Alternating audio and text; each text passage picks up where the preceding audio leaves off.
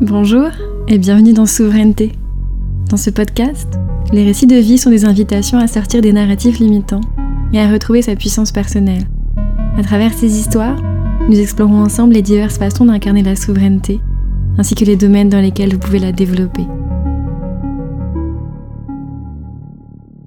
Dans un monde conditionné à remettre son pouvoir à l'extérieur, j'ai voulu interroger des invités qui ont été amenés à réexaminer les systèmes de croyances auxquels ils s'identifiaient et fait le choix courageux de s'en libérer. Ils viennent partager avec nous leurs expériences, leur prise de conscience et l'impact sur leur vie aujourd'hui. À travers leurs récits et des partages personnels, nous aborderons les domaines relationnels, financiers, la santé et aussi l'entrepreneuriat pour, je l'espère, vous inspirer à incarner la souveraineté dans toutes ses dimensions.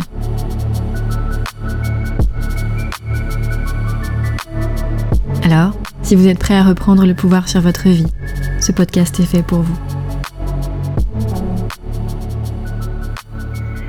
Bonjour à tous, bienvenue dans ce deuxième épisode euh, dans lequel j'ai le plaisir d'accueillir aujourd'hui Johanna, qui est hypnothérapeute.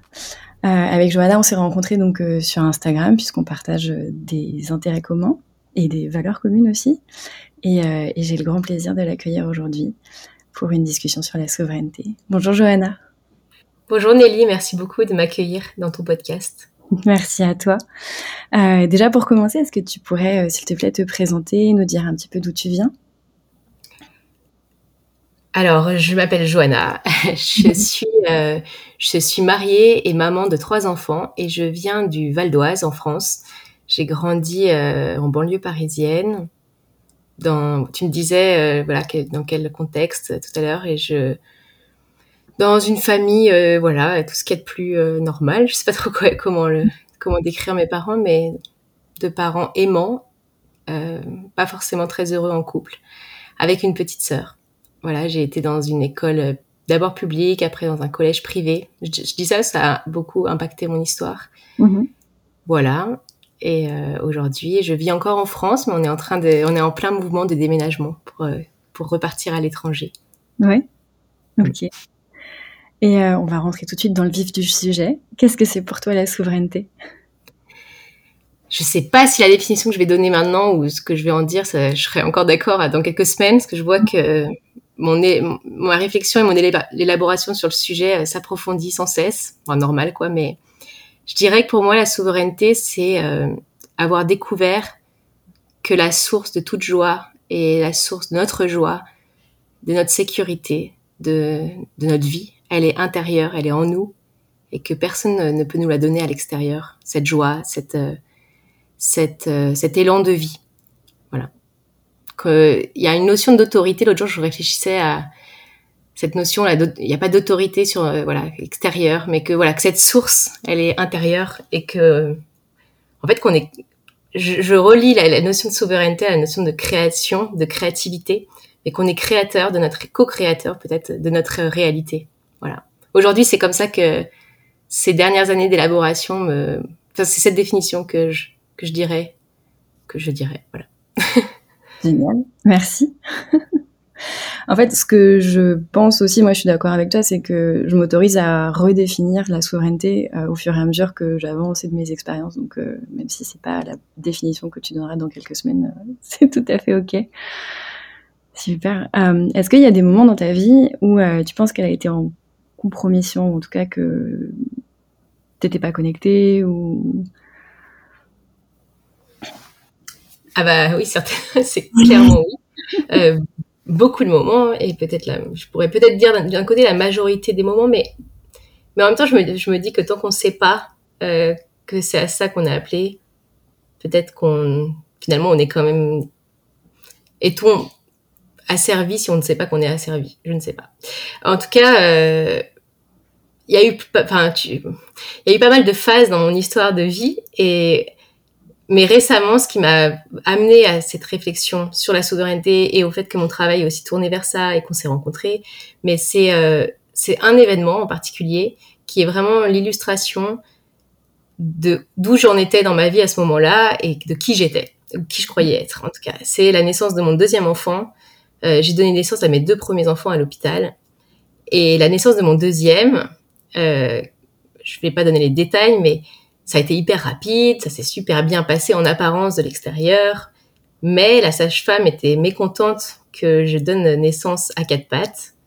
C'était genre un quart d'heure après qu'on soit arrivé à la maternité, donc il n'y a, pas y a pas eu tout un contexte avant et tout ça, mais je suis arrivée dans cette salle, elle a voulu que je m'allonge, j'ai pas réussi, j'étais à quatre pattes, parce que j'étais déjà en train d'enfanter en fait. Et elle était très mécontente. Et donc quand mon fils est né, elle m'a grondé, on pourrait dire. Enfin, tu vois, elle a, elle s'est exclamée, oh, il y en a partout. Elle était, elle a exprimé son mécontentement. Et moi, euh, c'est vraiment, ma réaction, c'est vraiment l'image de qui j'étais, mais euh, je me suis excusée. J'avais tellement, je voulais tellement être la gentille, patiente, surtout pas avoir dérangé. J'étais tellement ennuyée de l'idée que j'avais pu la déranger que je me suis excusée. J'étais très gênée. Et euh, voilà. C'est juste cette espèce de moment qui a duré euh, quelques minutes, hein, quelques instants même. Voilà, sur le, et sur le coup, bon, bah après, il y a la suite, on m'a recousu, machin, et puis, et puis tout le monde me disait, oh là là, quelle chance que ce soit si rapide, quelle chance que ce soit si facile et tout. Et puis je me disais, oui, c'est vrai, enfin, mais je me sentais bizarre. Bon, et puis ça, ça vient vraiment s'inscrire dans tout le contexte de ma maternité euh, d'avant, qui, qui a été illustré dans ce moment. Et donc, les mois ont passé, les semaines, et puis c'est là que j'ai commencé à une réflexion sur euh, sur, j'ai eu l'occasion de revenir sur ce qui s'était passé dans le contexte d'une réflexion de groupe sur le postpartum. Et c'est d'un coup en écrivant euh, ce moment, oh, j'ai réalisé, j'ai eu un déclic quoi. Je me suis dit, putain, je me suis excusée. Tu vois, ça a été vraiment le, déclic parce que jusque là, j'en voulais à la sage-femme. J'avais cherché à lui trouver des excuses. Euh, oh la pauvre, euh, c'était la fin de sa garde, il était 18h40, elle finissait à 19h, ça faisait 12 heures sûrement qu'elle était en garde.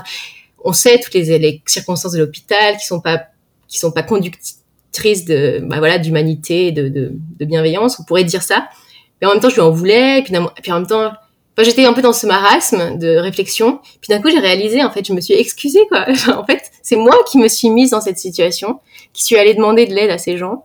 Après, voilà, on m'a traité comme ça, mais surtout moi, je, je, me suis excusée, alors que je venais de donner naissance à mon enfant, qui est sûrement l'un des moments les plus, euh, je veux dire, qui est inoubliable de nos vies, quoi. Enfin, un moment d'une transcendance et d'une importance immense. Et ça a été vraiment le déclic. Et, et de là est né un grand, un cheminement vraiment important de, bah, déjà de questionnement sur qui je suis, quoi. Qui, qui est cette femme qui s'excuse, qui est gênée euh, comme une petite fille qui ose pas dire ce qu'elle ce qu'elle veut ou, ou juste s'affirmer dans voilà simplement dans ma la, dignité de ce moment. Et puis voilà elle a une réflexion sur euh, la place des autorités extérieures dans ma vie. En l'occurrence les autorités médicales. Mais en fait ça a conduit à plein de réflexions sur les autorités religieuses et toute euh, en fait toute autorité même. Et aujourd'hui ce qui est présent dans ma vie les autorités euh, on pourrait dire étatiques enfin qui a autorité sur ma vie? Voilà. Donc ça, ça a été un moment, un moment clé où vraiment je me suis pas, je dirais que j'ai pas été souveraine. Enfin, j'étais, mais avec ce que je savais, j'ai fait ce que je pouvais de mieux en fait à l'époque. Mais ça a vraiment été le, déclic et ça a comme ouvert une, porte à, une réflexion qui est sans fin en fait sur euh, comment je trouve à l'intérieur de moi cette source de bah, cette souveraineté, cette source de joie, cette source de cette autorité intérieure et personnelle quoi. Voilà. Donc il y a eu ce moment et puis en fait dans ma vie avant il y en a eu plein, mais euh, qu'est-ce que je sais pas trop dans quelle direction tu vois aller est-ce que je, je sais pas s'il faut que je raconte toute mon histoire et si c'est pertinent mais pour moi c'est au fond la question c'est euh, ouais qui on est. Est-ce qu'on se connaît dans notre dignité? Tu vois est-ce que si on savait à quel point on est chacun de nous hein, chaque être humain chaque on est souverain on est digne on est grandiose tu vois si on se connaissait comme ça qui on serait comment on se comporterait? Enfin tu vois qu'est-ce que ça voudrait dire pour nos vies?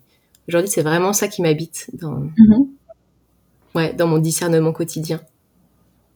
Génial. Est-ce que peut-être tu veux nous partager une expérience passée que, auquel à laquelle tu as pensé, qui est, qui, est, qui est cohérente euh, à ce moment-là et qui t'a peut-être mis sur le chemin justement de, de comprendre ton expérience d'enfantement comme tu l'as comprise?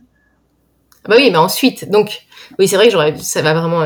Donc moi, après cet enfantement, deux ans plus tard, j'ai donné naissance à mon troisième enfant, et cette fois, j'ai donné naissance seule chez moi, enfin seule avec mon, mon mari, mon époux, mais euh, après une grossesse aussi sans sans subordination à l'autorité médicale, mais en fait simplement en étant parce que dans, donc dans ma relecture de cet événement, il y avait non seulement le fait que je me suis excusée et tout ça, mais il y avait cette grande question qui était pour moi euh, parce que donc quand je suis devenue maman de ma première, de mon premier enfant, enfin, j'ai vraiment expérimenté une grande déconnexion intérieure de mon, de mon bébé, de moi-même. Je me disais, mais qui je suis, quoi, je, ressens rien, je me sentais complètement déconnectée. C'était un peu mon, ça a été mon drame. Et je trouvais personne avec qui en parler, personne, enfin, les peu de personnes avec qui je l'avais abordé, j'ai senti que c'était un peu tabou, quoi, le sujet gênant, quoi. Tu peux pas dire que tu ressens rien pour ton bébé. Donc je me disais, ce deuxième enfantement, ça serait un peu pour moi le, je vais voir en fait si je, ressens la même chose ou si enfin, c'était, je, me demandais en fait quelle mère j'étais, quelle femme j'étais pour être comme ça. Et donc euh, j'ai eu cette relecture par rapport à cette m'être excusée, mais aussi je me suis rendu compte que cette déconnexion que j'avais ressentie de mes enfants, c'était aussi finalement surtout l'image de la déconnexion que j'avais de moi-même. Enfin, j'étais complètement déconnectée de mon corps et de mes émotions. Moi, j'avais choisi, euh, quand j'étais adolescente, j'ai choisi de, de, devenir chrétienne. Et, et genre, je me suis engouffrée à fond dans ce, dans ce domaine, comme tu le sais, mais vraiment à fond. Et c'est sûr, il y a une part sûrement d'interprétation de ma part, mais comment j'ai les gens qui m'ont influencé dans ce domaine, on m'a appris une chose, c'est genre la force de ta volonté.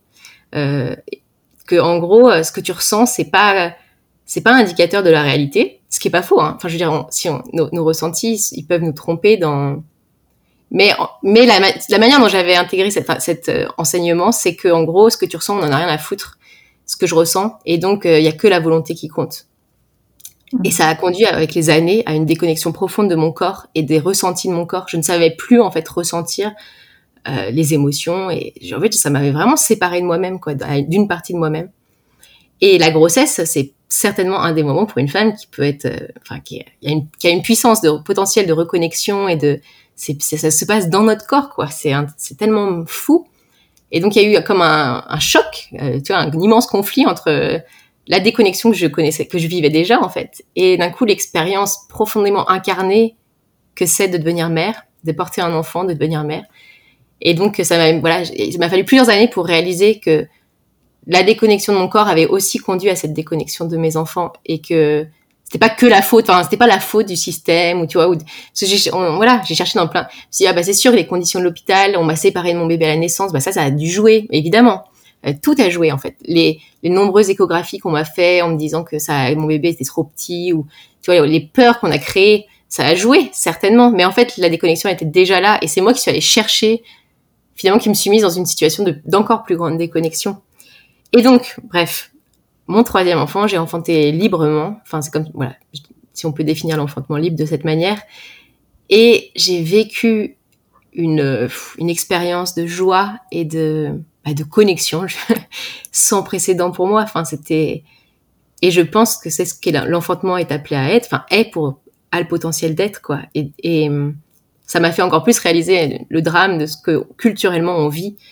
La plupart des femmes qui enfantent, mais aussi euh, ce que je, moi j'avais perdu en fait, ce que j'avais pas compris. Enfin, je sais pas si c'est une question de compréhension, mais en tout cas ce que j'avais pas connu dans mon corps jusque là. Et euh, donc voilà, là ça a été vraiment une expérience de souveraineté au sens de ah oui, peut-être que la souveraineté, je la définirais aussi comme réaliser qu'on est seul, seul face à la vie et face à la mort, parce que c'est vraiment ce que j'ai ressenti quand j'ai enfanté, seul de mon enfant enfin seul. Il y avait mon mari, mais cette impression d'un coup de réaliser, c'était une, plus une réalisation que bah, qu'on est seul, quoi, et qu'il y a personne qui peut nous sauver de la mort ou de. D'ailleurs, il n'y a même pas à nous sauver de quoi que ce soit, mais que cette espèce de solitude, qui en fait est une expérience, enfin, j'ai trouvé euh, transcendante et extraordinaire, quoi. De voilà, peut-être c'est ça la souveraineté, c'est de savoir ça, et donc de plus aller chercher à l'extérieur des, tu vois, s'appuyer sur d'autres personnes, parce qu'au fait, personne peut nous personne peut faire face à ça pour nous, tu vois. Je sais pas. Donc voilà, ça a été une expérience qui m'a qui est venue informer. Enfin déjà rien que je peux en fait simplement en fermant les yeux me reconnecter à ce moment et, et ressentir cette joie. Et c'est venu informer beaucoup beaucoup de choses par la suite. Et ça vient en fait, et c'est encore le cas, hein, ça fait que deux ans, et ça vient détricoter. Je vois qu'il y a tellement de choses à détricoter de notre rapport à, au monde extérieur, enfin, et aux gens qui nous entourent, et, et ouais, à notre position en fait. Est-ce qu'on est, dépend est-ce que c'est l'autre qui me rend malheureux ou est-ce que c'est, enfin tu vois, est-ce qu'il a ce pouvoir-là? Et donc aujourd'hui, on a reçu d'ailleurs ce matin l'autorisation d'instruction en famille pour notre deuxième, mais on a reçu il y a trois semaines euh, l'interdiction pour notre aîné. Enfin bon, et donc euh, ça me met face à cette, euh, je vois que de recevoir cette autorisation ce matin, je me suis ah purée, j'aurais dû plus me battre pour la, enfin pour le, parce qu'on avait peut-être, on avait des démarches possibles qui auraient pu changer les choses, et puis on s'est dit on en a rien à foutre, de toute façon on s'en va. Et en fait, je me dis ah mais en fait j'en ai pas rien à faire, j'aurais préféré être dans les clous. Et ça me met face à ça de est-ce que j'en ai vraiment quelque chose à faire quoi de de demander l'autorisation à des gens pour pouvoir garder mes enfants de 5 ans et 3 ans chez moi? tu vois, c'est tellement absurde. Mais au fond, ce qui est intéressant, c'est pas tant de savoir si cette loi est absurde, bon, c'est le cas, mais moi, qu'est-ce que ça me fait, quoi? Devant quoi ça me met euh, d'avoir dû demander cette autorisation déjà, de l'avoir fait, d'avoir fait la demande d'autorisation. Et puis aujourd'hui, de recevoir ce refus et cette, enfin bon, du coup, l'incohérence de ces refus d'autorisation. Mais ça me remet face encore cette question de est-ce que vraiment je, comment je peux être souveraine, quoi, vraiment encore plus, en, en, en, comprenant en fait la nature de de, de, de l'autorité. Je sais pas, tu sais, je crois pas. Je me suis questionnée est-ce que je suis devenue euh, anarchiste? Est-ce que je crois qu'il y a aucun pouvoir possible? Et, je, je crois pas. Enfin, je sais pas. Je me dis il y a un ordre nécessaire. Comment cet ordre il se met en place dans une société? C'est vraiment une question que j'ai. Je ne trouve aucune mmh. réponse, mais mais qu'est-ce que ça veut dire aussi d'être euh, d'être des adultes et des, enfin, je veux dire d'être souverains Comment comment une société peut se former si les gens sont juste des des pantins soumis? Tu vois, il y a des comme voilà. Je me questionne sur la notion de loi naturelle, de de je sais pas comme s'il y avait des lois inscrites dans la matière et dans la nature qui sont inaliénables que personne ne peut remettre en question et que si elles si elles sont remises en question, c'est notre devoir le plus profond de les bah, d'y désobéir, enfin simplement de en fait simplement de vivre selon notre conscience. Bref, toutes ces questions. Et l'IEF, donc l'instruction en famille, ça va bien de nouveau quoi, me mettre face à ça et, et euh, voilà, à qui je remets mon pouvoir et celui de, s'occuper de mes enfants. Quoi. Mhm. Voilà, donc euh, je trouve que la souveraineté, ça vient toucher à tous les domaines de notre vie. Enfin, la santé, la famille, euh, je sais pas, tout, tout, notre rapport à notre environnement. Hmm. Bref, c'est passionnant. Merci. Euh, est-ce que tu dirais que quand tu es devenue mère, ça a changé ton rapport justement à l'autorité? Bah, indéniablement, même si je pense que je n'en avais pas conscience au début, mais en fait, en devenant mère, l'expérience de responsabilité euh, parce que pour moi, la vraie autorité, c'est celle de, de l'amour, enfin celle de quand tu aimes, tu as de fait une forme d'autorité. en fait, tu as une responsabilité envers l'autre. Est-ce qu'on peut dissocier autorité et responsabilité? Je ne pense pas. Et d'un coup, de devenir mère d'un enfant qui, euh, enfin, je veux dire, au début, ne peut pas survivre sans toi. C'est mhm. vraiment une expérience euh, euh, un peu, ouais, c'est vertigineux de responsabilité. Et donc, euh, et tu deviens d'un coup euh, de, de facto parent. Enfin, t'as un rapport d'autorité, mais alors euh, tout est à redéfinir en plus parce qu'on, enfin, je veux dire, on a tout est à redéfinir. On sait ce qu'on veut pas reproduire ou ce qu'on veut pas trans, quel quel schéma on veut pas mettre en place dans nos familles, mais c'est difficile de trouver les justes, voilà, le juste positionnement. Comment tu donnes à ton enfant la sécurité et le cadre dont il a besoin, mais sans sans tomber dans des, des réactions qui sont pas justes et, et oui, et moi, ce que je réalise récemment de plus en plus, c'est que les enfants, c'est quand même le, enfin, c'est une autoroute de la guérison, je trouve, pour les, pour nous, pour chacun, mais euh, ils viennent vraiment appuyer sur, euh, maintenant qu'ils grandissent, je le vois de plus en plus, en fait, ils viennent appuyer sur tout ce qui est en moi. Enfin, ils viennent pas appuyer, de, mais leur, simple existence dans ma vie, ça vient appuyer sur tout ce qui en moi n'est pas, apaisé et n'est pas justement souverain. Tout ce qui est encore de l'ordre de l'enfant blessé ou de, tu vois, de, ouais, tout ce qui n'est pas guéri, je dirais, tout ce qui n'est pas apaisé. Et donc, ça demande une présence à soi pour pas euh, s'énerver tout le temps. Enfin, pour moi, c'est ça l'expérience. Et donc, c'est une invitation à guérir. Enfin, je veux dire, y a pas, en fait, je trouve que t'as pas le choix quand tu deviens parent. Soit tu, soit tu, enfin, t'es malheureux et tu, tu, deviens un peu zinzin, quoi. Je sais pas, tu, tu, tu, cries sans cesse sur tes enfants. Soit tu fais ce travail intérieur. T'as pas le choix, enfin, de faire face à tes, tout ce qui n'est pas résolu, quoi. Donc oui, clairement, devenir mère, ça m'a mis face à cette question de l'autorité. Déjà, c'est quoi l'autorité? C'est quoi avoir autorité? C'est quoi aimer tout court? Enfin, comment tu... C'est quoi aimer? Un peu comme dans le couple, hein. il y a un gros parallèle avec la vie de couple, je trouve. Le couple, c'est pareil, ça vient vraiment appuyer sur tout, ce qui a besoin de, mûrir, de guérir, d'être apaisé. Euh, ouais, donc l'auto... Ouais. Je sais pas trop encore comment je définirais le... Enfin, ouais. autorité, aimer, autorité. Il y a, y a, un lien. Comment ça veut dire quoi de l'incarner? Maturité. Je trouve qu'il y a un lien avec la maturité. Ça veut dire quoi de mûrir, de devenir pleinement euh, qui on doit être. Tu vois, l'adulte qu'on doit être. Euh. Ouais. J'ai un peu contourné ta question. C'est Vous faites pour être contourné, c'est génial. Euh, est-ce que tu dirais que euh,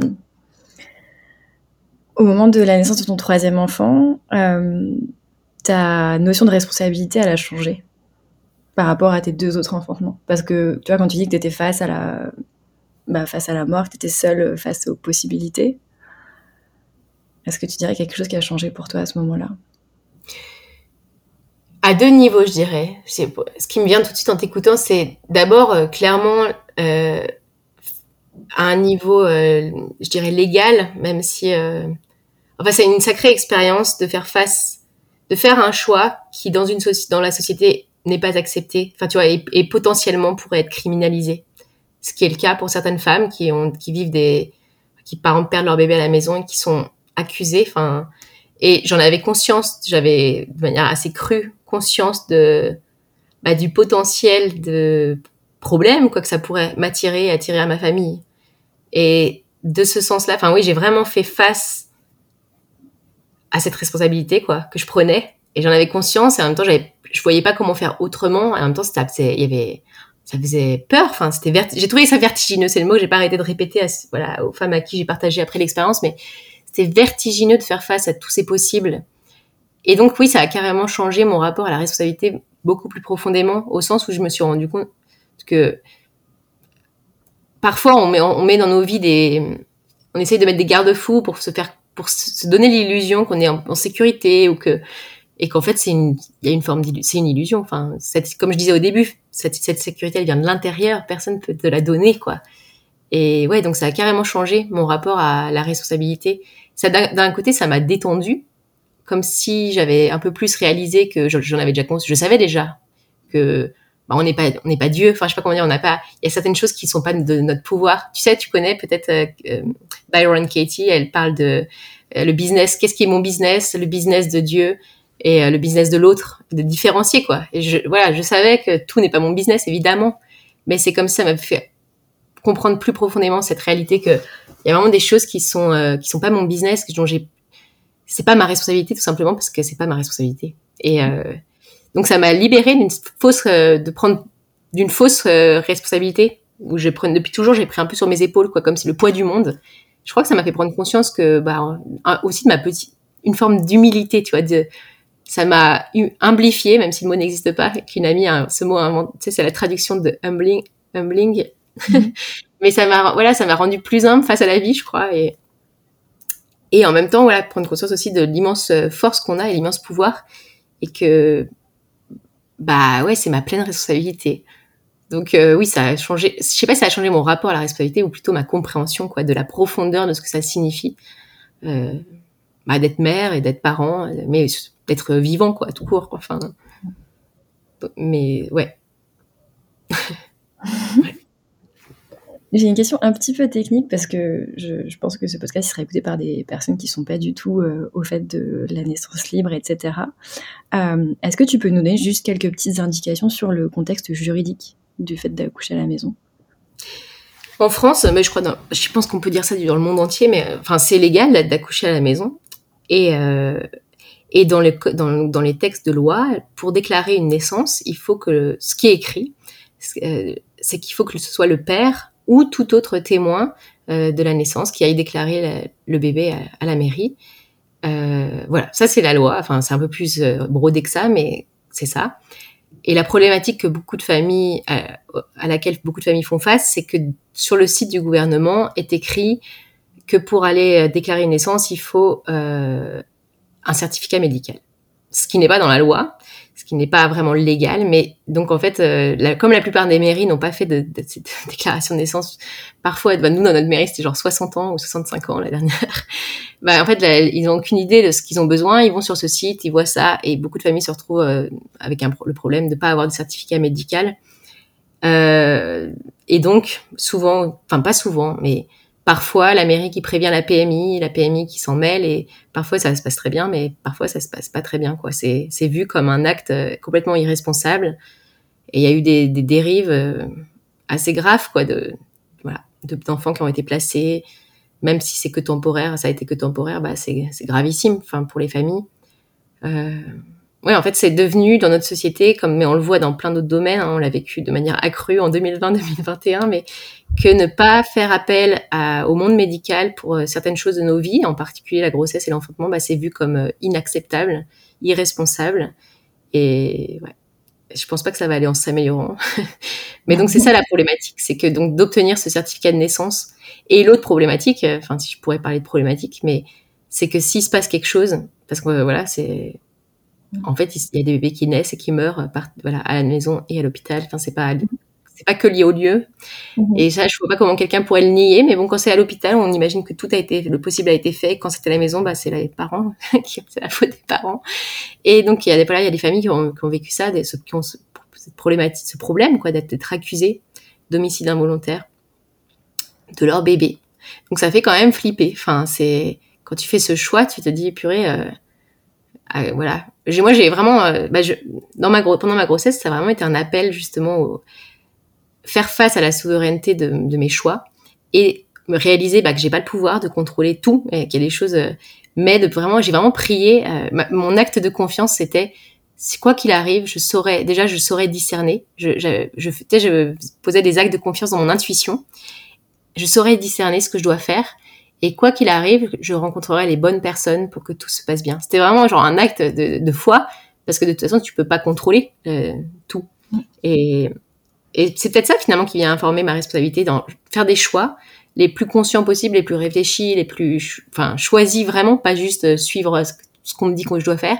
Et après, une fois que j'ai fait le choix, mettre tout en place pour que ce soit le plus safe possible, enfin le, le plus, je sais pas, le plus intelligent possible. Et ça, je pourrais en parler beaucoup sur la naissance, mais par exemple pour moi, quand tu choisis un enfantement comme ça, bah tu vas mettre euh, tu vas mettre tout de ton côté pour que ça se passe le mieux possible, et donc tu vas suivre ce que tu sais que la physiologie requiert pour que ça se passe le mieux possible. Bon, et et après voilà faire cet acte de foi que bah, j'ai pas le contrôle de, la de toute la situation, mais quoi qu'il arrive, je vais rencontrer les bonnes personnes et enfin, c'est ce qui s'est passé dans, dans ce cas-là, dans ma vie, dans cette situation, mais dans, en fait, dans tout le temps. Quand je pense que quand tu es dans une attitude de confiance et de une forme d'abandon à comment tu l'appelles, à Dieu, à la providence, à, à l'univers. Enfin, chacun va mettre les mots qu'il veut, mais une forme de confiance et d'abandon à la vie. Et ben, voilà, on sait que le meilleur. Peut-être la souveraineté, c'est aussi ça, savoir que quoi qu'il arrive, c'est le meilleur pour moi, c'est pour moi et pas contre moi, et que ça va, ça va être une une occasion d'apprendre davantage. Enfin, moi, par exemple, je peux le dire pour mes histoires. Enfin, tout ce qui m'est arrivé aujourd'hui, je peux le relire en mode, c'est vraiment, ça a été pour moi. C'était, c'était un cadeau. Sur le coup, il y a des choses que j'ai pas vécues de comme ça. Donc, euh, ouais. Ouais, c'est ça le contexte de la naissance libre. Mais euh, après, il y a des milliers de femmes qui enfantent librement et tout se passe bien. Donc, euh, c'est difficile aussi de pas en parler en mode. Enfin, faudrait pas, je voudrais pas donner une image genre c'est super effrayant et parce que c'est pas le cas. Mais, mais voilà, c'est un, c'est des choix, bah, comme l'instruction en famille, c'est des choix qui sont à contre-courant de ce qui est la norme dans notre société. Et donc, qui ont, voilà, comme tous les choix un peu à contre-courant, potentiellement, euh, peuvent être source de, je sais pas, de rejet, de problèmes. Enfin. Donc, en fait, ça part de ce que tu disais au début, d'être connecté à son ressenti et euh, de sentir ce qui est juste pour toi et ce qui l'est pas, et de faire ses choix en fonction de ça, en fait en fonction de tes ressentis et de les, de les, bah, de les incarner après, je dirais. Est-ce que c'est ça? Oui, oser. Le ressenti. Moi, aujourd'hui, euh, le ressenti est peut-être au-delà du ressenti, ce que je sais être, ce que je crois en tout cas, de, tu vois, de toute mon âme, de, être euh, ce qui est vrai. Enfin, tu vois, parce que je me dis, le ressenti, euh, c'est à double tranchant. Mm. Je vais donner un exemple. Je me suis, je suis, me suis mariée quand je me suis mariée, j'ai choisi mon homme et je lui ai promis de l'aimer jusqu'à la fin de notre vie. Enfin, pour moi, ce, cet engagement, il a, enfin, je veux dire, c'est, j'ai, j'ai, je l'ai choisi en toute conscience. Enfin, on a l'un envers l'autre, on a posé ce, cet acte d'engagement. Euh, ce que je pourrais ressentir dans les fluctuations de ma vie à son égard ou eh ben ça n'a pas vraiment d'importance enfin je sais pas comment dire parce que on, tu vois, je sais pas comment dire, on a, on a choisi d'avancer ensemble quoi qu'il arrive. Alors après, le quoi qu'il arrive, peut-être pas. Il y, a, y a, des choses qui ont, mais dans, tu vois, je trouve que parfois dans la vie, l'engagement justement, il va, mais tout engagement peut aussi être négocié. Hein. Je pense qu'il n'y a pas non plus de, enfin tu vois, mais il y a le ressenti dans le moment, mais c'est plus profond que ça. Pour moi, c'est plus la conscience. Enfin, Qu'est-ce que ma conscience me dit? Euh, Et la conscience, on moi, ce qu'on m'a appris, c'est que c'est quelque chose pour lequel tu es prêt à mourir. Enfin, c'est, tu préfères, par exemple, tu préférerais mourir que de pas suivre ta conscience. Alors, tout n'est pas de cet ordre-là. Il y a des choses, des, il y a des compromis. Euh, et des fois, j'ai fait des choix, j'aurais pu faire, j'aurais pu compromettre ça sans vous préférer mourir que de choisir autre chose, tu vois. Mais euh, c'est plus de cet ordre-là, tu vois, une espèce de, de une intuition et une, une, ça, une connaissance quoi de ce que je, ce qui me semble juste. il y a des choses qu'on peut avoir euh, héritées de notre culture, de notre, euh, tu vois, des, des, des croyances, quoi, nos, nos, des valeurs. Et puis il y a des choses dans la vie que tu t'attendais pas vraiment et qui, qui viennent comme des évidences. Enfin, et à ce moment-là, pour moi, c'est vraiment cette, la petite voix de cette conscience, quoi, qui parle à l'intérieur. Et ouais, par exemple, pour moi, le, bah, le Covid, on était obligé sûrement d'aborder ça, mais ça a été vraiment l'expérience de ça. J'avais pas avant le Covid d'a priori euh, spécifique sur le monde médical, même au contraire, j'avais, au contraire, vraiment. Et quand ces événements sont arrivés, se sont enchaînés toutes les. Bah pour moi, c'est devenu une évidence. C'était pas genre j'avais pas besoin qu'on me dise ou j'avais pas besoin de chiffres. J'avais, c'est genre, je sais pas, c'était euh, dès le début une évidence quoi. Non, bah non, c'est pas possible, ça peut pas être juste, tu vois, ça peut pas être vrai. Ça, et ça m'a fait à plusieurs moments. Par exemple, ma fille devait aller à l'école quand on a été visiter l'école, une école hors contrat qu'on avait choisie, enfin, voilà, on avait pensé mettre toutes les choses de notre côté, bah, de voir les, les adultes masqués. À l'intérieur de moi, j'ai eu cet élan de, c'est pas possible pour moi de, de confier ma, mon enfant à des gens qui portent un masque. C'est juste, voilà. Alors j'avais la chance de pouvoir faire ce choix. Il y a des, on a tous, on doit tous naviguer en fait notre réalité. Qu'est-ce qu'on est prêt à compromettre ou pas Mais il y a quand même, je pense qu'à l'intérieur de nous, on sait des choses. Et quand tu deviens mère, tu vis ça tout le temps. Par exemple, moi, j'avais pas d'a priori. Euh, au départ, je voulais pas faire de cododo. Je voulais que ma fille ait sa chambre dès le début. J'étais un peu euh, genre formatée. Euh, euh, faut surtout pas que le couple soit impacté, machin.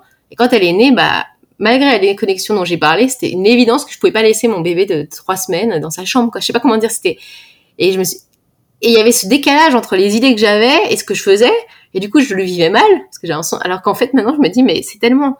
Je veux dire, on sait à l'intérieur de nous ce qu'on est censé. Enfin, tu vois et ce qui est douloureux, c'est quand tu essayes de faire à contre-courant de ce que tu sens. Donc oui, le ressenti, tu vois, le, le ressenti, mais au sens de ce, cette connaissance profonde. Parce que le ressenti, on peut aussi dire, ah bah tiens, aujourd'hui, j'ai eu un coup de cœur pour un mec dans la rue et je vais aller... Enfin, et tu vois, euh, voilà, je, je sais pas, je sais pas quel mot, mais un ressenti qui est de l'ordre d'une connaissance intérieure profonde qu'on sait être... Euh, qu'on croit en tout cas de tout notre cœur être juste. Mm. Euh, et, pour, et en fait, c'est tu te demandais dans quel moment j'ai pas été souveraine et je me rends compte que les seuls moments, par exemple, de ma maternité que je regrette, vraiment, enfin, que je me dis, ah tiens, c'est ceux où j'ai pas écouté ce que je savais être vrai, enfin, tu sais, au, fond de moi.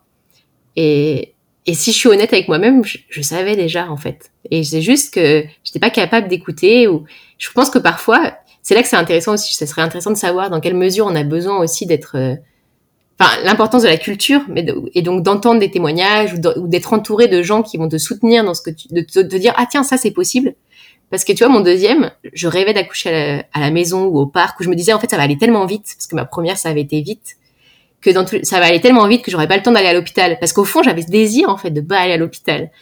Mais à aucun moment je me suis dit ah bah tiens en fait je peux juste le choisir parce que ça faisait pas partie de mon champ de conscience, ça faisait même pas partie de, des possibles pour moi. Je savais même pas que c'était possible. Donc tu vois, c'est il y a aussi cette question de savoir à la fois écouter ce qu'on ressent, dans quelle dans quelle mesure on a besoin de la culture environnante pour savoir que quelque chose est possible et même possible et de se soutenir dans ça. Enfin, je trouve les deux se, se juxtaposent, quoi. De pouvoir faire des choix qui sont informés euh, des deux côtés, enfin voilà, de l'intérieur et aussi bah, qui sont aidés par une culture qui soutient euh, des choix comme ça.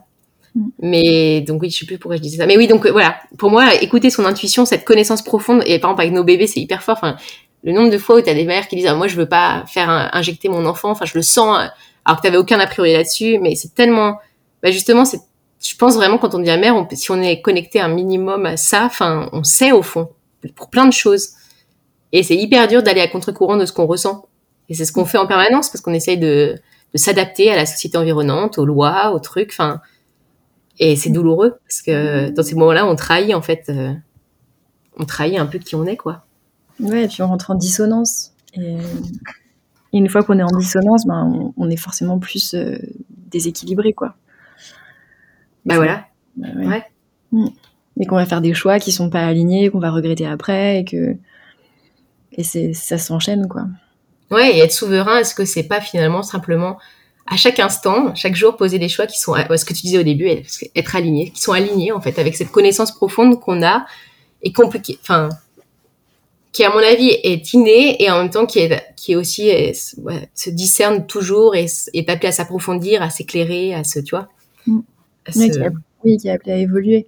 C'est ce que tu disais tout à l'heure par rapport à, ton, ton, mariage en fait, que tu as pris la décision d'eux à ce moment-là, que ce sera pour la vie, etc mais euh, tu t'autorises, euh, s'il y a des choses qui sont plus alignées, à peut-être remettre en question ça un jour, euh, ou, ou alors tu as pris tellement une décision de ça sera comme ça, ben je, je remets pas ça en question. Quoi. ouais, moi je sais plus. Alors, mon mariage, ouais, c'est c'est intéressant de questionner ça. Et en tout cas, ça serait. je dirais qu'il y a certaines choses pour moi qui, sont des, qui seraient des, des raisons de remettre en question.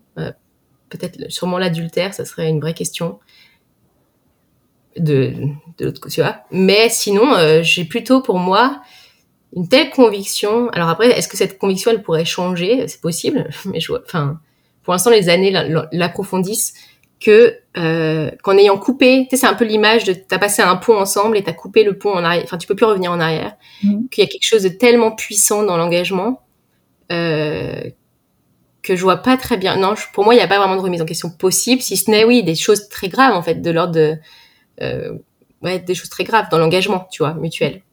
Très Mais sinon en, fait, sinon, en fait, je vois pas pourquoi je le ferais, puisque c'est pour moi source d'une telle croissance. C'est ça. Et, enfin, un peu comme avec des enfants. Est-ce que c'est pas peut-être que c'est potentiellement une des raisons pour laquelle c'est tellement difficile pour, pour beaucoup de personnes aujourd'hui de devenir parents. Il y a plein de raisons. Je pense vraiment l'absence de d'une culture logique autour de nous, enfin logique au sens de soutien, de enfin il y a beaucoup de raisons qui font que c'est difficile d'être parent aujourd'hui. Ça peut être ça peut être difficile. Mais quand tu as des enfants, bah, c'est, ça, il n'y a pas vraiment de retour en arrière possible, quoi. Pour la vie. Hein. Et c'est pour la vie. tu, enfin, oui, tu peux choisir autre chose, mais ben, tu vois, il y a un ordre de la chose quand même. Donc pour moi, le mariage, c'est un peu de cet ordre-là. J'ai, en tout cas, c'est comme ça que j'ai posé ce choix, qu'on a posé ce choix. Ça, il y a quelque chose de transcendant en fait dans l'expérience humaine. Et mais oui, ultimement, est-ce qu'on pourrait renégocier notre engagement mutuellement? Sûrement, mais je vois pas trop. Euh quelles seraient les raisons qui amèneraient à ça, tu vois. Hmm. Autre que c'est évoqué, euh, qui, était déjà Oui, là c'est la seule vraiment à laquelle je pense et encore, enfin je sais pas, est-ce que, ouais, je sais pas, si si, ou la violence, enfin si, tu vois, il y a des choses si, mais c'est juste ça fait même tellement pas partie du position des possibles dans notre couple que ça, mais si si, il y a sûrement des, il y a des raisons, je pense, qui dépassent le, ou au nom de sa, sa propre intégrité physique et morale, on a le devoir de renégocier un, un engagement. Hmm. Oui, oui, clairement. Mais, euh, mais tu vois, il y a aussi cette notion d'engagement finalement et de, de, de, choisir quelque chose et de, de le faire pleinement tant que c'est tant que ça reste dans dans le champ de notre conscience. Ouais, tu vois? Mais c'est un peu, c'est difficile de parler de ça, je trouve, avec justesse parce que on est un peu dans une société où il y a que l'émotion qui compte et en même temps je pense qu'on n'a jamais été autant déconnecté de notre ressenti. Donc c'est paradoxal enfin genre on parle d'émotion de ressenti mais en fait on est complètement déconnecté de notre intuition de notre conscience. Et en même temps on parle d'émotion et l'émotion elle est quand même elle, est fluctuante. Moi il y a des je sais pas je pense quand tu es en couple il y a des jours tu te réveilles tu peux pas sentir l'autre. Enfin je veux dire c'est réel. Enfin c'est pas ça qui est qui est quoi tu vois qui est la base de ce qui ou t'es maman et d'un coup tu supportes plus rien et c'est possible mais tu vois c'est quoi l'option tu vas pas tu vois tu peux pas dire je claque la porte. Enfin c'est si tu si tu peux il y en a qui le font mais est-ce que c'est comme ça qu'on veut vivre? Est-ce que c'est comme ça qu'on qu'on voit notre euh, la pleine expression de notre potentiel de, de, vie humaine quoi? Donc ouais. C'est comme si en fait nos émotions elles étaient euh, des fois elles étaient à l'extérieur de nous. Je sais pas si tu as cette sensation là qu'elles appartenaient des fois un peu à l'extérieur et qu'elles étaient euh, manipuler, utiliser pour euh, nourrir d'autres, euh, d'autres, on va dire d'autres entités. Bien sûr. Mais d'ailleurs, tu sais, enfin en hypnose, on dit, moi j'aime, beaucoup cette phrase de, de Freddy Jacquin qui dit, euh, l'hypnose c'est juste ça, c'est créer une émotion, donne une suggestion, et en mm. fait c'est c'est le, le, potentiel de manipulation et de création qui se trouve dans notre dans nos émotions est tel qu'il est bien compris par par les entités extérieures, comme tu dis, par la pub, par les médias, par euh, l'État, enfin par les hommes politiques, par par tout le monde. Donc et, pas par nous. On, le fait inconsciemment avec nos proches aussi. Enfin, on, on, peut créer des émotions et du coup manipuler l'inconscient de l'autre. Et donc évidemment que nos émotions, elles sont comprises et manipulées de l'extérieur et se les réapproprier. Pour moi, c'est justement faire ce chemin de bah, de discernement intérieur, quoi, de pas me laisser balloter au gré de mes émotions, mais en même temps d'être à l'écoute de ce que mon corps me dit, de mon, enfin tu vois. D'ailleurs, c'est pour ça, je trouve que la santé, c'est un des domaines passionnants de souveraineté, parce que quand tu commences à voir ton corps comme un messager et tes symptômes pas comme une problématique, mais comme un message, bah, d'un coup, tu tout change. Tu vois, tout le paradigme de compréhension change. Et ça veut pas dire qu'on aime bien, je sais pas, qu'on a envie d'avoir mal, mais d'un coup, c'est tout est changé. Et c'est la même chose pour moi les émotions. Les émotions, elles sont là pour me dire, tiens là, qu'il y a quelque chose à, tu vois, euh, il y a quelque chose à aller approfondir, à aller guérir, à aller rassurer à l'intérieur, plutôt que de dire, ah bah non, cette, ma colère, elle est la preuve que, que mon mari, c'est un, c'est un moins que rien. Tu vois, c'est, on a le potentiel de comprendre nos émotions de plusieurs manières, mais pour moi, elles viennent vraiment révéler ce qui en moi n'est pas, euh, ou ce qui est, ou est, ou est, enfin, la cap, ouais, elles viennent, où j'en suis, quoi. Qu'est-ce que j'ai à vivre maintenant, tu vois.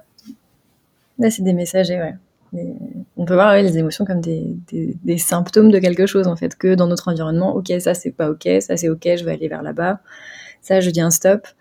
Euh, en fait, ouais, pour moi, c'est un peu le vent qui souffle, c'est genre, le vent qui dans la voile, quoi, et qui nous guide et qui mm. et comment on va diriger la voile par rapport à ce vent-là, bah, va, nous emmener vers quelque part, ou alors va nous emmener dans, les dans les récifs, quoi. Tu vois, tu peux, je pense, tu, ouais, tu peux, l'émotion, elle est, elle, je sais pas, elle est notre vie. Enfin, on, est des êtres d'émotion. Enfin, qu'est-ce qu'on en fait comment on les vit et, surtout, est-ce qu'on les vit? Enfin, moi, je vois que j'avais un, tellement déconnecté que pendant des années aussi, je, n'arrivais plus à me connecter à la joie. Enfin, j'avais, j'avais été vraiment heureuse dans ma jeunesse. J'avais, tu vois, j'avais un potentiel de joie que j'avais expérimenté, de joie, de, d'un et cette déconnexion, elle s'est aussi manifestée dans l'incapacité à être vraiment heureuse, enfin, vraiment jouir de, de, de l'instant présent et donc finalement, c'est aussi être connecté, c'est aussi pouvoir euh, bah, jouir, jouir de la vie, jouir de, de l'émotion, jouir, de, jouir du moment, quoi. Et ça, c'est si t'es coupé de ça, ce qui à mon avis est le but de tous les trucs qui cherchent à nous enlever d'instant présent,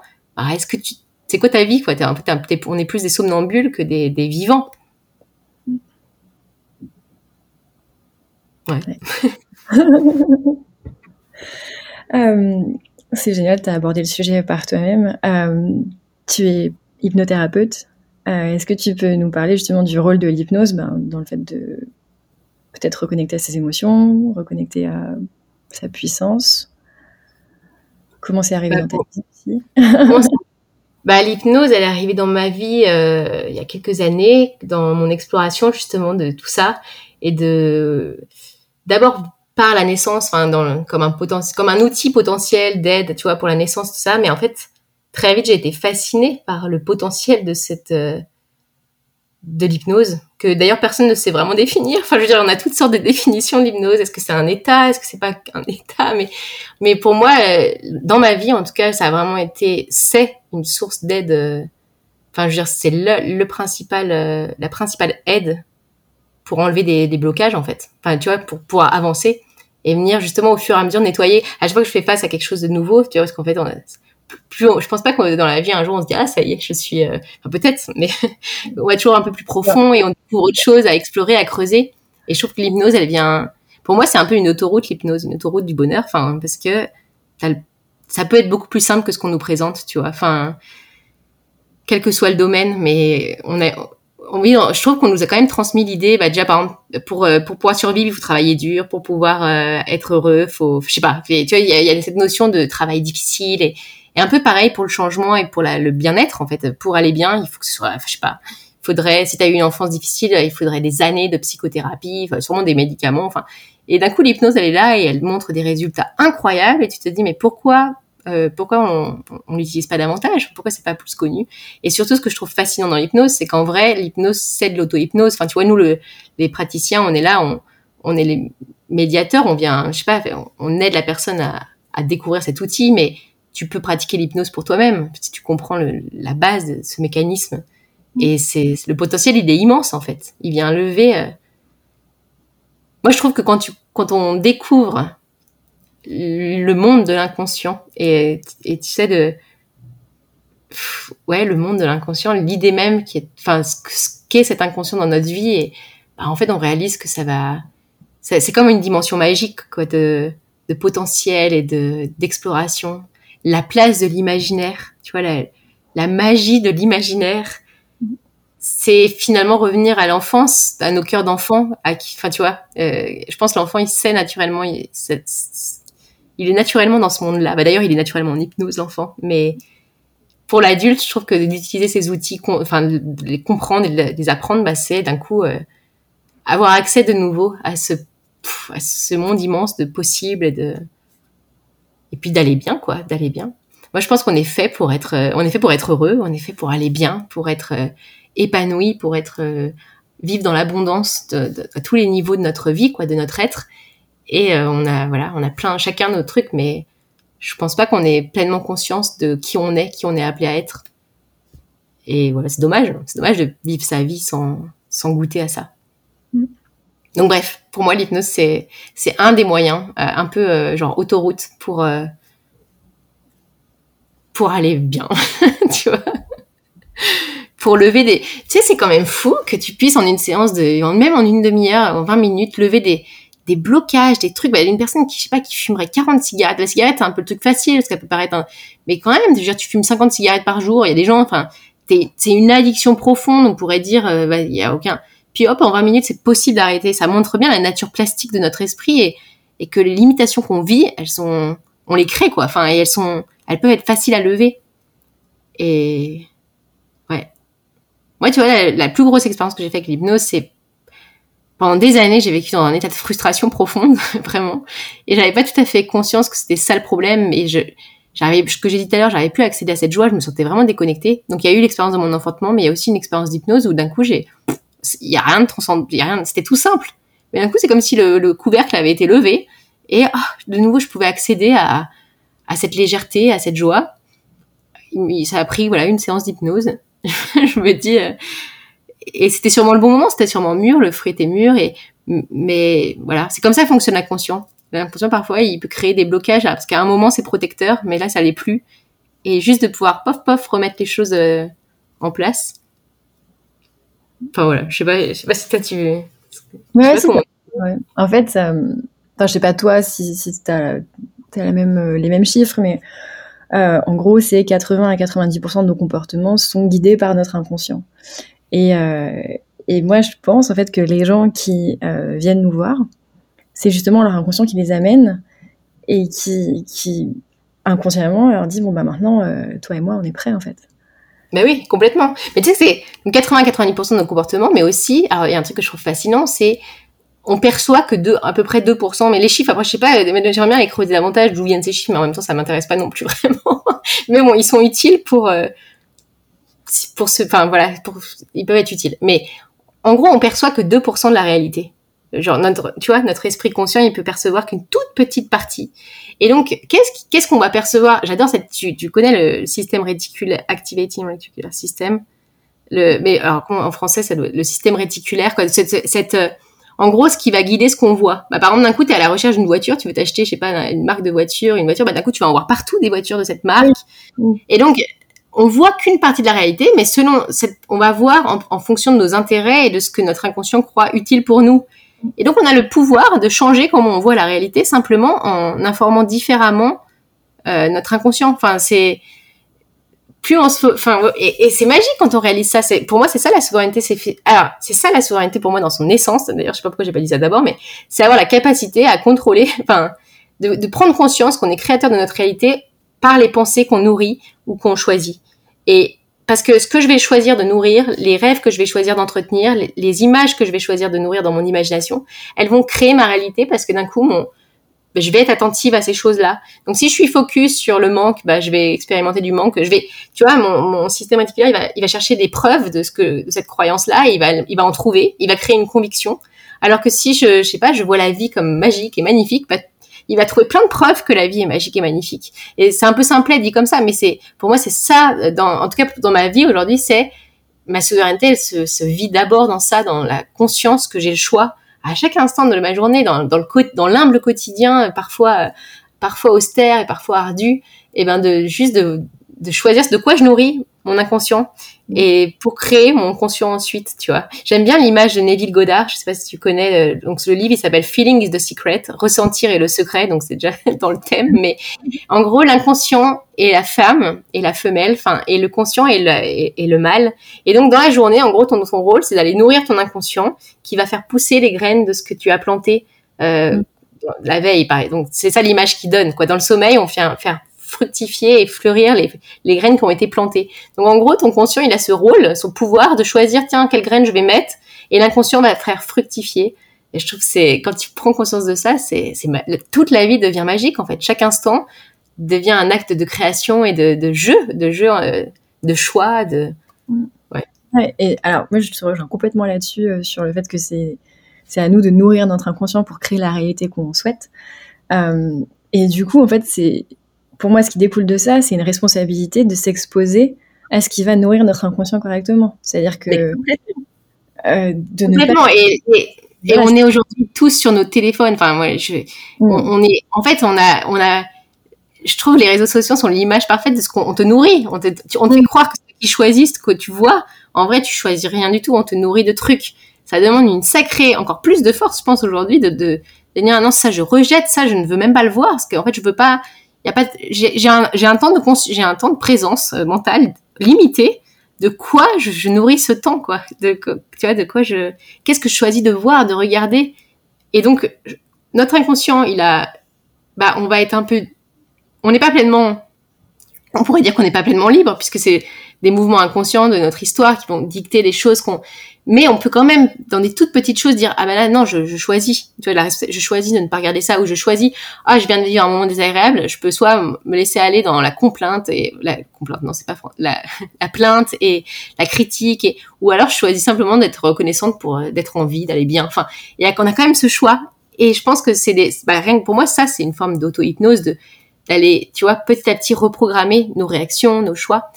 Et c'est là que l'hypnose, je trouve, elle vient aider justement à aller enlever des gros blocages, quoi, des trucs euh, plus rapidement en fait. Mais finalement, toute notre vie est un, on, a, on fait ça en permanence. On est en permanence dans ces états modifiés de conscience, à, voilà, à re, on peut, on a le potentiel de, en permanence, reprogrammer, d'aller, tu vois. Mais si on n'en a pas conscience, bah on continue à vivre aujourd'hui comme hier, comme avant-hier, et on reproduit, et on, on, pense la même chose que depuis toujours, et on se dit, bah c'est bizarre que ma vie elle change pas, ou... et c'est dommage parce que je crois qu'on, j'ai l'impression que la plupart d'entre eux, on se rend pas compte le potentiel de joie qu'on pourrait vivre. Et on vit comme des, comme des prisonniers qui n'ont jamais été libres et on ne sait pas ce que c'est d'être libre, donc on n'a pas conscience quoi qu'on est prisonnier. Mm.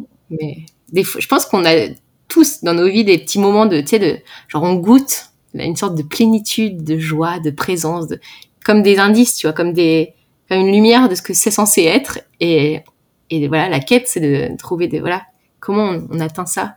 Comment on vit plus pleinement dans ça, dans cet état-là Regarde ce qui est possible, regarde ce qui pourrait être possible tout le temps, quoi. Ouais, je me dis c'est ça, non? Je pense ces petits moments d'expérience, ouais, de transcendance, quel que soit le mot qu'on veut mettre, mais mais oui, pour moi, et c'est là qu'on est souverain, c'est là qu'on est appelé à être à la maturité, de choisir quoi. De tant qu'on se laisse euh, qu'on croit que c'est voilà qu'on est bah, on est victime je, sais un jour on m'a dit c'est à la mode le mot victime et tout. Bah ouais c'est parce qu'il est vraiment pratique. Enfin tant que tu te victimises et que tu crois que tu es à la solde de la réalité du gouvernement de qui que ce soit bah en fait tu passes à côté de ton de ton pouvoir. Et ça veut pas dire qu'il n'y a pas des forces extérieures qui, qui agissent et que c'est légitime de les, de les dénoncer, de les combattre sûrement, mais aussi et toi qu'est-ce que t'en fais pour dans ta vie pour euh, enfin ouais tu vois? Et je trouve que du moment qu'on est... Alors cette notion de victime, pour moi, elle est liée au fait de s'identifier. C'est-à-dire que quand on s'identifie à, je sais pas, un label ou quoi que ce soit, euh, on va avoir plus tendance à rentrer dans euh, ce rôle de victime. Et je trouve que ça crée forcément euh, de la polarité. C'est-à-dire que il y a les victimes et puis il y a les, les méchants. Et on pourrait revenir au triangle de Carpan avec le bah et le, le, sauveur, mais euh, mais je trouve que, tu vois, on parlait de niveau de conscience tout à l'heure et du fait qu'on capte que 2% de notre réalité, etc. Euh, et, enfin, pour moi, un de mes défis actuels, et qui, et qui m'occupe beaucoup, c'est d'être capable de tenir la polarité, c'est-à-dire de voir euh, les enjeux des, des, deux côtés, en fait. Parce que je trouve que le monde qui nous est présenté, il est extrêmement polarisé. Il est binaire, ouais. c'est noir ou blanc. Et en fait, euh, bah moi, j'ai pas envie de choisir. Enfin, j'ai pas, j'ai pas envie de prendre parti d'un côté ou d'un autre. Ça dépend pour quel sujet, mais, mais j'essaye de plus en plus d'être euh, vraiment d'avoir une vision euh, globale et en anglais c'est bird's eye view, de comprendre les enjeux des deux côtés et de et de pas rentrer justement dans le, clash en fait. Mais c'est surtout qu'en vrai, toutes ces opinions sur tous les sujets bah, où on nous, on nous divise. En fait, il y en a tellement, il y en a tellement et comme tu parles, tu parles d'identification, et moi je trouve c'est aussi en ce moment toute ma réflexion sur l'identité de, euh, tu sais, on se, on s'identifie tellement, on croit être, en fait ça touche à notre identité ces sujets, alors qu'au fond notre identité c'est pas ça, c'est pas des, enfin tu sais je parlais de dignité, ça revient, si tu vas encore plus profond, au-delà de l'identité, au-delà de ce que tu crois être et de, ce que l'autre dit être, et en fait il y a, tu, ça reste superficiel d'une certaine manière, tu vois. Enfin je mais et ces identités, qui on incarne, qui on croit être, et que tu parlais de labels et tout, en fait, on, voilà, on porte tous nos labels, nos trucs qui sont faits pour nous diviser, qui sont qui sont bien pratiques pour nous mettre dans des cases et les pour, les contre, les machins. Et ce qui est dommage, c'est qu'ils sont hyper limitants et qui nous empêchent, de, enfin, je veux dire, de, ils nous limitent, ils nous empêchent de, de, de vivre la pleine. Euh, et donc, ouais, ouais, ou alors changer les labels, ouais. Mais au moins avoir conscience de ces labels ou de les choisir, tu vois. Enfin, parce que je pense que ce qu'on on devient ce qu'on croit être plus que ce qu'on plus que tu vois. Oui, euh, si on se croit pas digne bah c'est sûr qu'on va pas et toutes ces divisions un peu fabriquées enfin pour moi c'est un peu la réalisation des derniers temps tu parlais de défis euh, il y a des il y a des sujets sur lesquels j'ai une opinion vraiment tranchée définie et qui me paraît intelligente. Enfin ma, ma, mon opinion elle a été réfléchie elle a été approfondie. Elle est elle est elle est nourrie et construite intellectuellement et tu vois mais, mais si elle sert à diviser et à me battre, c'est comme si j'étais pas passée à côté de la chose, tu vois, et qu'elle m'a empêché de rencontrer l'autre. Et mais en même temps, qu'est-ce que ça veut dire de Je suis pas vraiment pour le relativisme total ou fais ce que tu veux, tout va bien, parce que enfin concrètement, on voit bien dans la société, mon choix, ouais, mon choix, il a un impact sur la vie de l'autre. Donc euh, on est société, si on est société, si de, de facto on est, puisqu'on est ensemble là sur bah nos choix ils ont un impact pour les autres. Donc on est, pas, je veux dire, c'est pas chacun fait ce qu'il veut et tout va bien. Donc je sais pas trop comment articuler ces deux choses, mais pour moi aussi c'est à ce moment je me dis, je vois en fait qu'on nous, on nous, ça c'est pas mon expression, c'est une amie qui me l'a dit, mais on nous sert sur un plateau les occasions de se battre. Et euh, comment est-ce qu'on on, on, ne se sert pas sur ce plateau quoi Et on, on va rencontrer l'autre euh, à un autre niveau. Et mm. Et ça peut être un choix aussi, enfin, c'est une forme de combat, entre guillemets, de, de justement de refuser des combats qu'on nous propose euh, pour s'investir dans ceux que nous, on, on, pense juste. Ah bah oui, oui, c'est clair.